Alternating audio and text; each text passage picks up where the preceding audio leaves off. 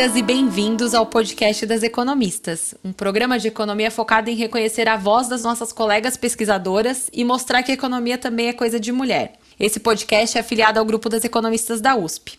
Eu sou a Paula Pereda, professora da USP e uma das fundadoras do grupo das economistas. E eu sou a Laura Carpusca, pesquisadora da GV em São Paulo e associada ao grupo das economistas. A gente continua o nosso bate-papo hoje sobre economia, mas a gente também quer conhecer um pouco mais sobre essas mulheres, os desafios que elas encontraram nas suas carreiras e as dicas que elas têm para quem está começando agora. E hoje a gente vai falar sobre os desafios na condução da pandemia e na retomada econômica do estado de São Paulo. Já são mais de 1,1 milhão de casos de Covid-19 confirmados no estado. No último episódio, a gente conversou com a professora Cecília Machado sobre os efeitos da Covid-19 no mercado de trabalho, tanto para homens quanto para mulheres. E ficam claros que ainda são muitos os desafios que os governos vão enfrentar para conduzir a esperada retomada da economia. E para falar sobre esse assunto, nós vamos conversar com a Patrícia Ellen da Silva, a mulher que conduziu o maior estado do país dentro de um ambiente de incertezas e cuidados com a saúde. Ela vai falar não só sobre como está sendo essa experiência, mas também sobre como é ser uma das poucas mulheres em posição de liderança numa das maiores crises que a gente já viveu e que já foi até chamada de o grande lockdown. Agora vamos conhecer um pouquinho mais sobre a nossa entrevistada de hoje. A Patrícia Ellen é nascida e criada no Campo Limpo, que fica na periferia de São Paulo. Atualmente ela é secretária estadual de Desenvolvimento Econômico em São Paulo e professora no Centro de Liderança Pública. Ela é formada em administração de empresas pela FEA USP e mestre pela Harvard Kennedy School e tem MBA pelo INSEAD. A Patrícia já foi presidente da Opton no Brasil, ex-sócia da consultoria McKinsey Company e foi membro do Conselho de Desenvolvimento Econômico e Social da Presidência da República. Ela também é cofundadora do Movimento Agora e foi nomeada Jovem Líder Global pelo Fórum Econômico Mundial em 2016. Patrícia, muito obrigada por conversar conosco hoje. A gente acabou de ler aqui o seu impressionante currículo. E queria começar perguntando para você como é que foi a sua trajetória até aqui e que você também contasse um pouco sobre os desafios que enfrentou na sua carreira, principalmente por ser mulher. Olá, Paula. Olá, Laura e todos que estão nos acompanhando aqui nesse podcast. É um prazer participar com vocês nessa conversa sobre temas que são tão caros para mim e acho que também de muita relevância para o nosso Estado, para a sociedade paulista e também para todo o Brasil. É, poder contar um pouco mais sobre a minha trajetória pessoal e profissional também é um ótimo momento para, de certa forma, respirar e refletir também um pouco sobre a caminhada até aqui. Eu nasci na Vila das Belezas, no distrito do Campo Limpo, na periferia de São Paulo. E vi na minha história e dos meus familiares como o acesso à educação de qualidade e oportunidade de trabalho podem fazer a diferença na vida de uma pessoa e muitas vezes de toda a sua família. Acredito que o que me fez chegar onde estou hoje foram duas coisas principais: a, a minha família e o acesso à educação que eu tive. E hoje eu estou aqui com muito orgulho conversando também com vocês como FEANA já parabenizo o esforço de termos aqui um grupo de mulheres na economia e, e acho que é fundamental nós ocuparmos cada vez mais espaços de liderança. É, ainda um pouquinho sobre a minha trajetória, eu falei um pouco de família e educação. Os meus pais batalharam muito para que eu e minhas irmãs tivéssemos aí melhores condições eh, do que eles tiveram.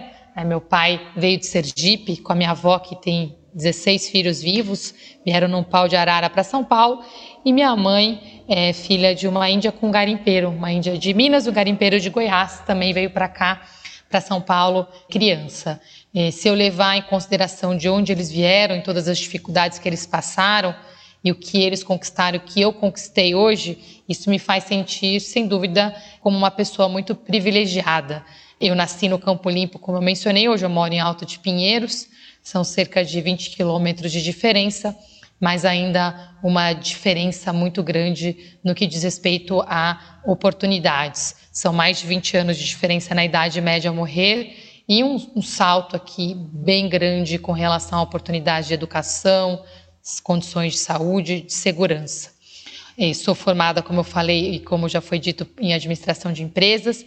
Entrar na USP, sem dúvida, foi uma abertura de oportunidades em muitas frentes que eu sequer sabia que existiam, inclusive uma participação mais ativa na vida pública e política. Hoje eu tenho orgulho de estar no governo do estado de São Paulo, podendo colocar tudo que eu tive de acesso até hoje a serviço da população.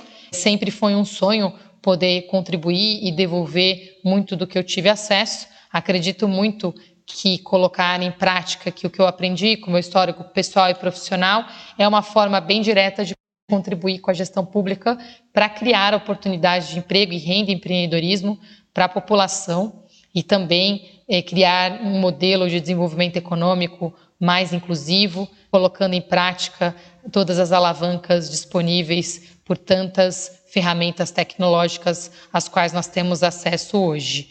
Um dos temas, uma das áreas que mais me fascina é a área da saúde. Eu acredito que uma forma de nós transformarmos esse cenário de desigualdade que nós temos no Brasil é através de uma aplicação mais estruturada e consciente, mais humana das alavancas tecnológicas disponíveis, em especial em áreas de altíssimo impacto, como a saúde, a educação e a segurança pública como secretária do Estado de São Paulo, hoje eu também tenho aquele desafio que muitas mulheres têm, que é o da tripla jornada. Sou mãe, sou filha, né, tenho duas filhas, é, são gêmeas de cinco anos. É um desafio à parte, sem dúvida, conciliar a vida da maternidade com a vida de gestão. E por isso, um dos temas que é uma das grandes causas para mim hoje é exatamente termos mais mulheres ocupando cargos de liderança, dado que esses números continuam não ultrapassando aqui o marco dos 15, 20%, tanto no setor privado como no setor público. Legal. Patrícia, você até comentou da importância da USP né, na sua carreira e na forma de você pensar. O que a gente escuta é muitas vezes na periferia até o desconhecimento das grandes universidades. Como é que você soube da USP, soube que você queria prestar o vestibular para a Universidade de São Paulo?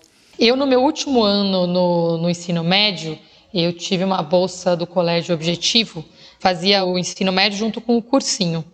E essa realidade das faculdades, assim, eh, diferenciadas, eu comecei a conviver muito mais no cursinho. Mas antes disso, o sonho da minha família, acho que uma coisa que às vezes a gente tem uma noção um pouco diferente da periferia. Né? Meus pais não estudaram, meu pai completou o ginásio na época chamava ginásio, né, que equivalente ao nono ano aqui, e minha mãe fez o ensino médio, os dois supletivo, quando eu já estava ali na transição entre o ginásio e o ensino médio. Mas o sonho deles era que eu fizesse USP. Né? Eles queriam que eu fosse doutora, na verdade. Então, para eles, eu tinha que ser advogada, médica, era, era o que eles tinham na cabeça. Tanto que eu até fiz administração e, ao mesmo tempo, eu cursei eh, direito em paralelo para dar uma acalmada na família, mas o sonho deles era que eu fizesse, que eu fosse doutora e que eu fizesse USP. Legal, muito legal. Essa é uma coisa que a gente ouve bastante aqui, Patrícia, sobre essa questão das referências que a gente tem, principalmente como mulher, né?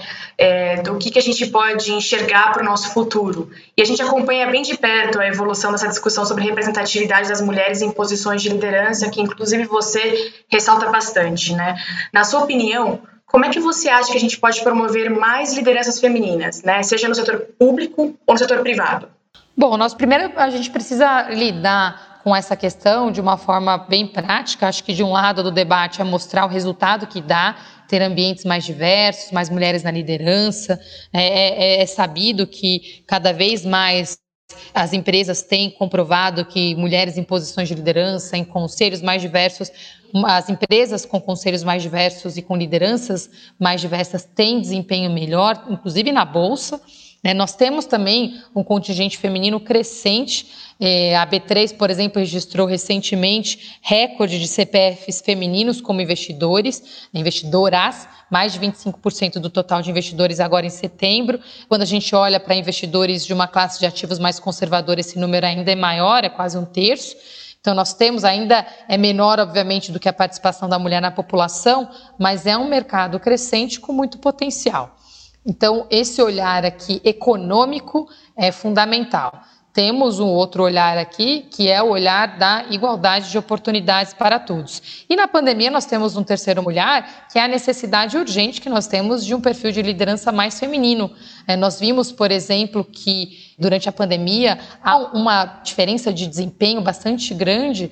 As mulheres líderes, como Jacinda Ardern na Nova Zelândia, Angela Merkel na Alemanha, a Erna Solberg na Noruega, para citar algumas, elas têm ali uma forma de trabalhar diferente que se destaca em algumas frentes, desde a compaixão, da importância de tomar decisões pelo coletivo, compromisso com a transparência, uma assertividade, sim, mas com um cuidado, com um lado humano muito grande e com essa tendência de criar espaços de diálogo que são bastante urgentes nesse momento. Mudou também a percepção da população. Há uma expectativa cada vez maior. Nós vimos nessa eleição agora, é, no, no, primeiro turno das eleições municipais, a importância de termos lideranças femininas. A sociedade está mais preparada para escolher mulheres como líderes. Então, juntando todos esses olhares, há várias formas, mas a certeza que eu tenho é que sem mulheres na liderança nós não vamos conseguir ter políticas públicas e serviços também mais inclusivos e mais diversos. Com certeza, Patrícia. Já tem até alguns papers que mostram né, que mulheres em posições de liderança política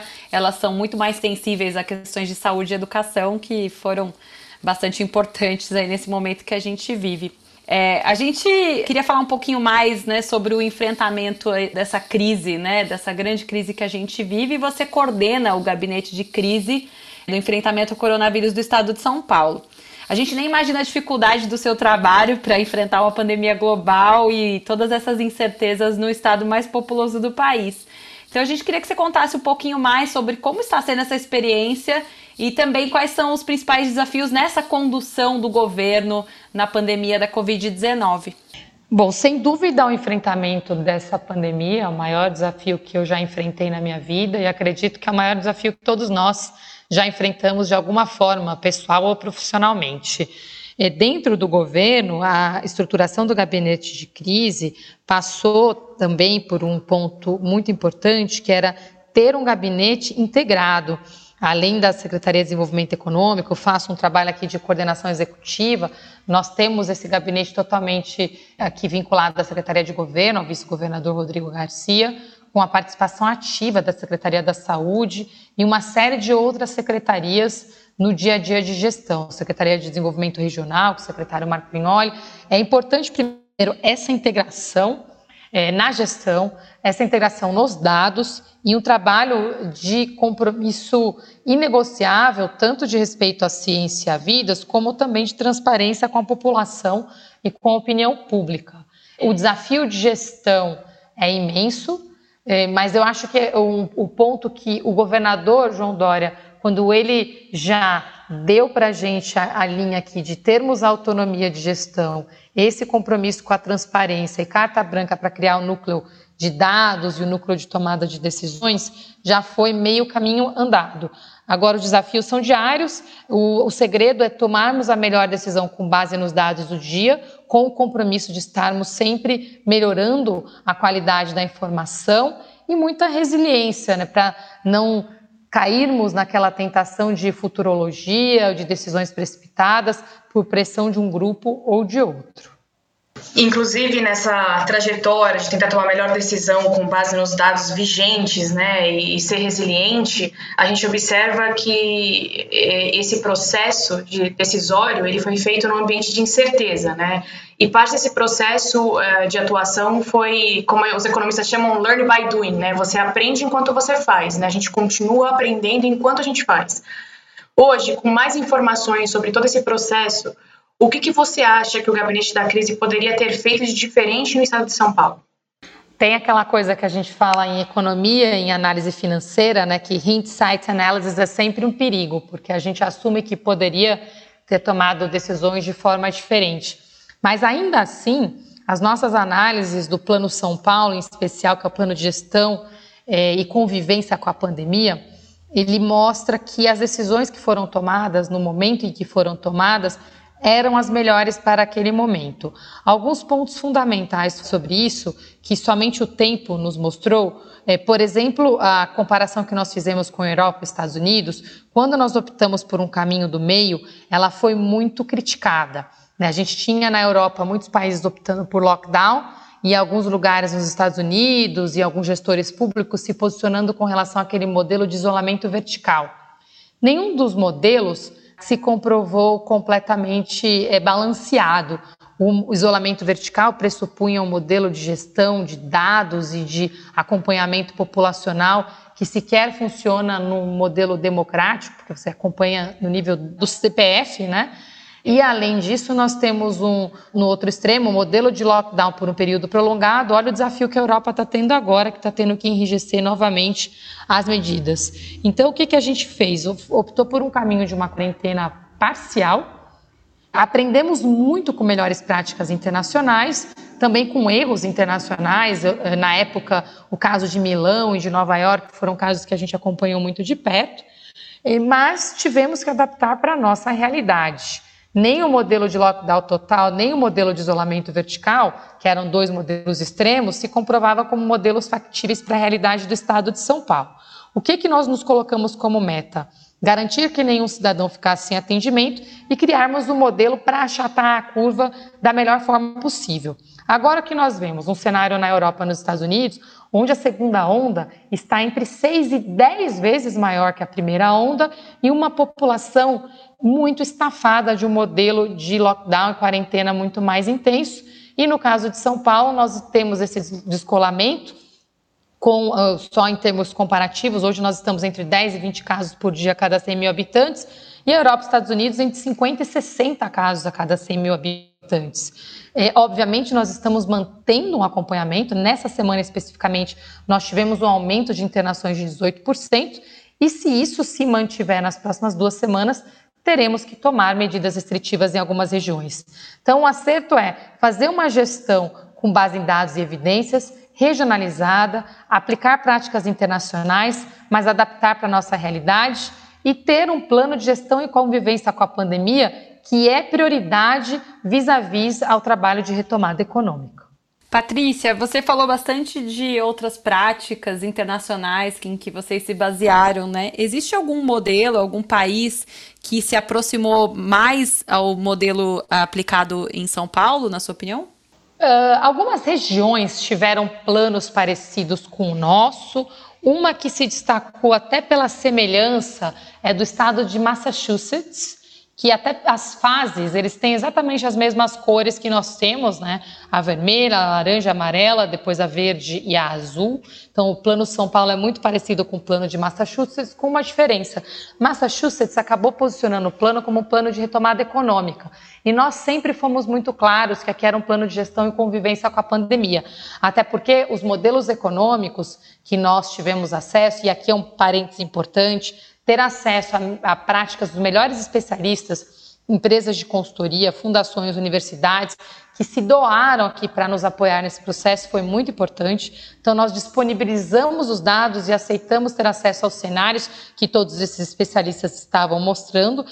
Todos os cenários, sem exceção, comprovaram que não havia melhor caminho para a retomada econômica que não passasse por um modelo de maximização da preservação das vidas. Então, essa foi uma escolha muito clara do Estado de São Paulo e que, com salvo aí alguns detalhes, Massachusetts tem um plano parecido, mas que se posicionou como retomada econômica, que traz uma diferença grande. O nosso plano é o único que tem ali uma decisão clara de ir e vir então, nós temos medidas para flexibilização, para retomada econômica, mas nós também temos medidas claras para enrijecimento das medidas restritivas. Então, é um plano de ir e vir. A Alemanha tem um processo parecido, apesar do que o modelo regionalizado não foi tão aplicado como o nosso. Nós temos agora Portugal, neste momento, aplicando o um modelo regionalizado também, com o sistema de bandeiras, a Itália, idem. Agora, nessa segunda onda, estão surgindo planos mais semelhantes com o Plano São Paulo, até do que durante a primeira onda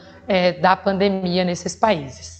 Legal. É, bom, Patrícia, ainda tem muita incerteza, né, sobre o futuro. Você é, colocou aqui bem que a gente ainda está se preocupando com a questão da saúde da população, é, mas os impactos negativos da pandemia eles são mais claros do que a extensão dela, que ainda é bastante incerta. É, o que o Estado de São Paulo tem planejado como próximos passos, pensando no enfrentamento dos impactos econômicos da pandemia, né, em especial aí a criação de empregos e redução das desigualdades que foram ampliadas nesse período?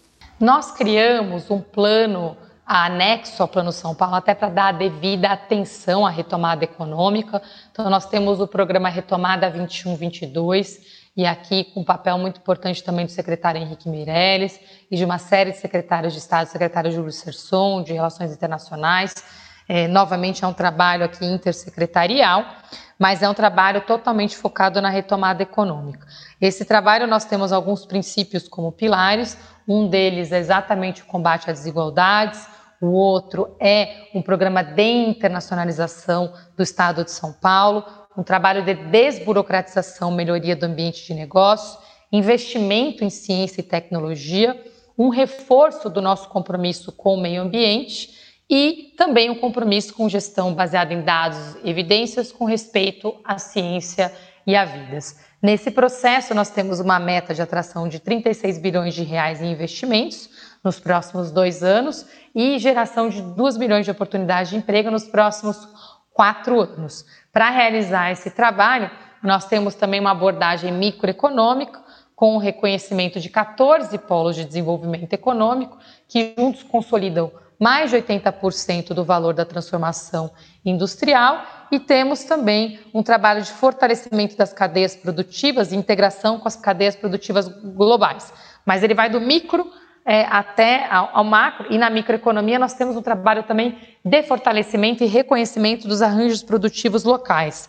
Nesse momento, inclusive, nós estamos com um edital aberto para planejamento estratégico econômico de 57 arranjos produtivos locais que foram reconhecidos ou recadastrados durante a pandemia. Com essa abordagem, nós também estamos fortalecendo a abordagem de fomento ao empreendedorismo, nós tivemos aqui durante os meses de agosto, setembro e outubro três recordes consecutivos de registro de novas empresas através da junta comercial, com uma abordagem inédita também de isenção de taxa de abertura de empresas, para apoiarmos a evolução da MEI exatamente para as próximas categorias que são acompanhadas pela junta comercial. Eireli, Limitada, SA, é, para que possamos trabalhar com os nossos empreendedores eh, para que eles saiam desse empreendedorismo por necessidade e sejam empreendedores mais prósperos. Com isso, nós eh, vinculamos aqui mais três programas. O programa Empreenda Rápido, que é o maior programa de empreendedorismo já lançado, e dentro dele tem o um pilar estrutural, que é o programa de microcrédito. Temos também todo o trabalho de capacitação técnica da população, desde o jovem, adulto até o idoso, nós temos um trabalho fundamental nesse momento de qualificar e requalificar a população no estado de São Paulo e, finalmente, mantendo o compromisso com o investimento necessário e urgente nesse momento em ciência, tecnologia e inovação. Você comentou sobre a questão da internacionalização do estado de São Paulo, né? É, você citou muitas coisas também a respeito dos estímulos para empreendedorismos, né? Os arranjos produtivos locais e também falou um pouco sobre essa questão da desigualdade. Você gostaria de desenvolver um pouco esse aspecto da internacionalização do estado de São Paulo? Claro, eu posso falar um pouco dele e também da questão das desigualdades. A internacionalização de São Paulo sempre foi necessária, mas agora ela é uma questão urgente. Desde o ano passado, que nós fizemos 10 viagens internacionais, já ficou claro que era muito importante fortalecer a imagem do Estado de São Paulo. O Estado de São Paulo ele é responsável por um terço do PIB do Brasil, é a locomotiva econômica, mais de 50% do que diz respeito a investimentos em ciência, tecnologia e inovação, 70% da mão de obra qualificada. Então, nós temos uma responsabilidade de desenvolver e defender essa imagem inovadora da economia paulista e que é uma imagem que São Paulo indo bem a gente leva ao restante do Brasil. Né? A gente viu em 2019 o estado de São Paulo registrando um crescimento econômico quase três vezes maior do que o restante do país. Agora, durante a pandemia, a nossa desaceleração econômica foi menor do que a desaceleração do resto do Brasil. E a retomada está sendo mais rápida. Por que, que, a internacionalização é tão importante? Primeiro que os fundos estão colocando, os fundos internacionais, num mundo onde nós temos aqui é, um modelo de retorno quase zero, em alguns lugares até negativo, com essa recessão econômica global, investimento em mercados como brasileiros se tornam extremamente atrativos. Mas há algumas bandeiras que os fundos estão colocando como limites para investimento. Compromisso com o meio ambiente, compromisso com redução de desigualdades, são dois exemplos concretos deles. E São Paulo é um estado que tem esses compromissos. Então, se deslocar com a agenda nacional, que infelizmente não está na mesma direção, é fundamental para que possamos ter acesso a esses recursos do jeito que São Paulo merece.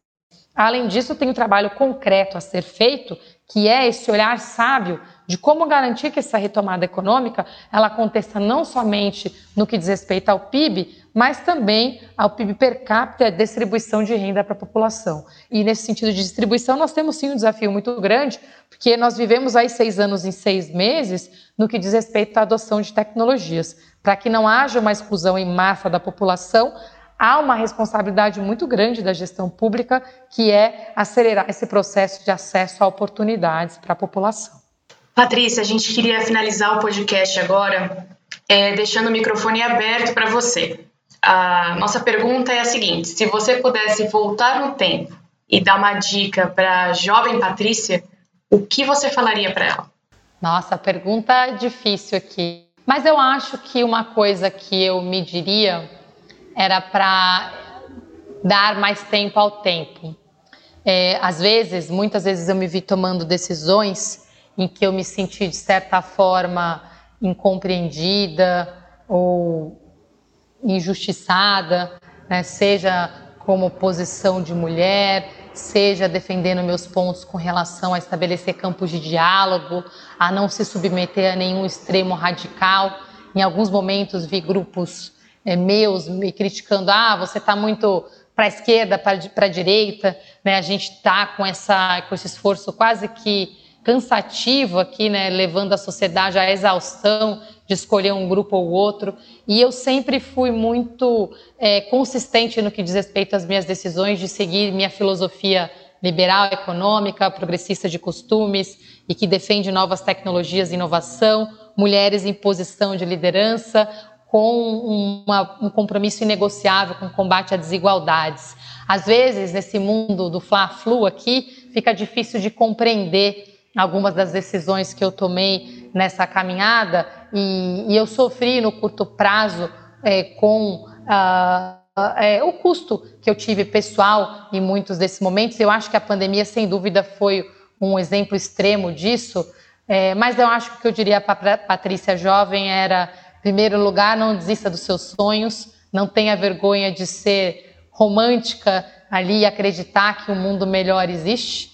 É, e o segundo é dê tempo ao tempo, porque você, não abrindo mão é, dos seus valores e sendo consistente nas suas decisões, nos seus atos, as pessoas vão perceber isso, nem que demore muito tempo. E no final do dia, se não perceberem, o que importa é você conseguir chegar em casa à noite, deitar no seu travesseiro e ter aquela consciência de que você tomou as decisões com base nos seus valores e você, no fundo, tomou decisões que você acha que vão ser melhores para o mundo que as suas filhas vão crescer.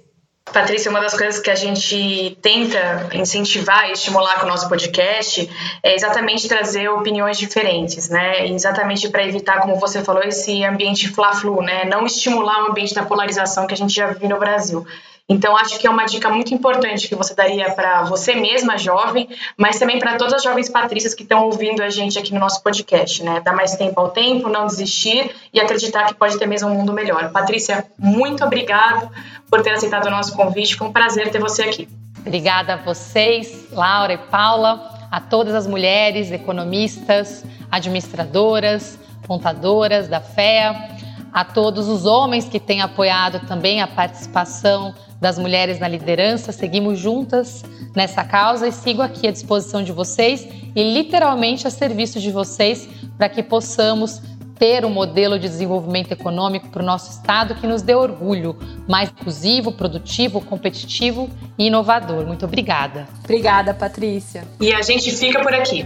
O podcast das economistas continua em alguns dias. Assina nosso feed para você saber quando a gente vai subir mais um episódio. O podcast das economistas é uma produção afiliada do grupo das economistas da USP. A nossa produtora é Ediane Thiago, a Laura Carpusca e a Paula Pereira são as coordenadoras do podcast e as demais membros do Comitê das Economistas são a Fabiana Rocha e a Maria Dolores Dias. Nosso produtor de som é o Fernando Iani, cantora Flávia Albano, trompetista Alan Marques e a nossa designer é a Tata Mato. Nossa entrevistada hoje foi a secretária Patrícia Ellen. Muito obrigada e até o próximo podcast das economistas. Assina nosso feed.